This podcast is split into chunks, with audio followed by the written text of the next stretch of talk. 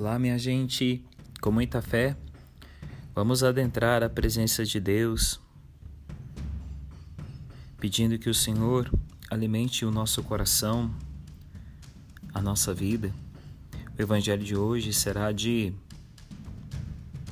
Lucas, capítulo 12, versículo 39 a 48. Diz assim: Naquele tempo disse Jesus: Sabei, porém, isso: se o Senhor soubesse a que hora viria o ladrão, vigiaria sem dúvida e não deixaria forçar a sua casa. Estai, pois, preparados, porque a hora em que menos pensais virá o filho do homem. Disse Pedro: Senhor, propões essa parábola só a nós ou também a todos? O Senhor replicou: Qual é o administrador sábio e fiel que o Senhor estabelecerá sobre os seus operários, para lhes dar o seu tempo, a sua medida de trigo? Feliz daquele servo que o Senhor achar procedendo assim, quando vier. Em verdade vos digo, confiará todos os seus bens. Mas se o tal administrador imaginar consigo, meu senhor tardará a vir e começar a espancar os servos e as servas, a comer e a beber e embriagar-se, o senhor daquele servo virá no dia em que não esperar e na hora em que ele não pensar, o despedirá e mandará o destino dos infiéis. Palavra da salvação, glória a vós, Senhor.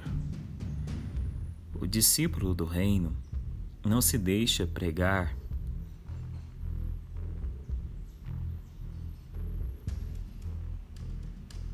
pela falta da vigilância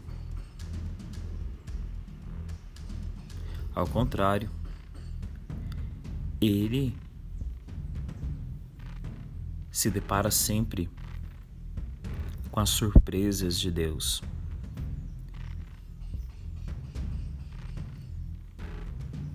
Deus sempre virá ao seu encontro. Ele cuida para não deixar o pecado se apoderar do seu coração, indispondo-o a receber o Senhor. Sua atenção deve ser como de um homem que guarda sua casa, sabendo que horas virá o ladrão. O homem sábio protege sua propriedade. Frustração do arrombador. O ladrão não pega desprevenido. O cristão sabe apenas que o Senhor virá de maneira inoportuna e não quer se deixar pegar em uma atitude de desespero. Daí seu esforço, meu irmão, para superar a indolência e a preguiça espiritual. O cristão age sempre com prudência e fidelidade. A prudência leva-o a não perder de vista a exortação do Senhor que anunciou sua vinda como certa. A fidelidade mantém na via traçada pelo Senhor, porque sabe que é inútil optar por desvios ou falsas propostas da salvação. A prudência coloca diante dele o reino que está reservado para quem se encontra preparado por ocasião da vinda do Senhor. A fidelidade convence-o do que vale a pena consagrar toda a vida ao Senhor e seu reino. Sobretudo nós, cristãos, precisamos estar convencidos da nossa responsabilidade. Na ausência do Senhor, compete-nos entregar-nos sem reserva à construção do reino. Precisamos levar mais a sério essa missão que Deus nos confiou. Que Deus hoje derrame sobre você todas as bênçãos e graças espirituais. Em nome do Pai, do Filho e do Espírito Santo. Amém.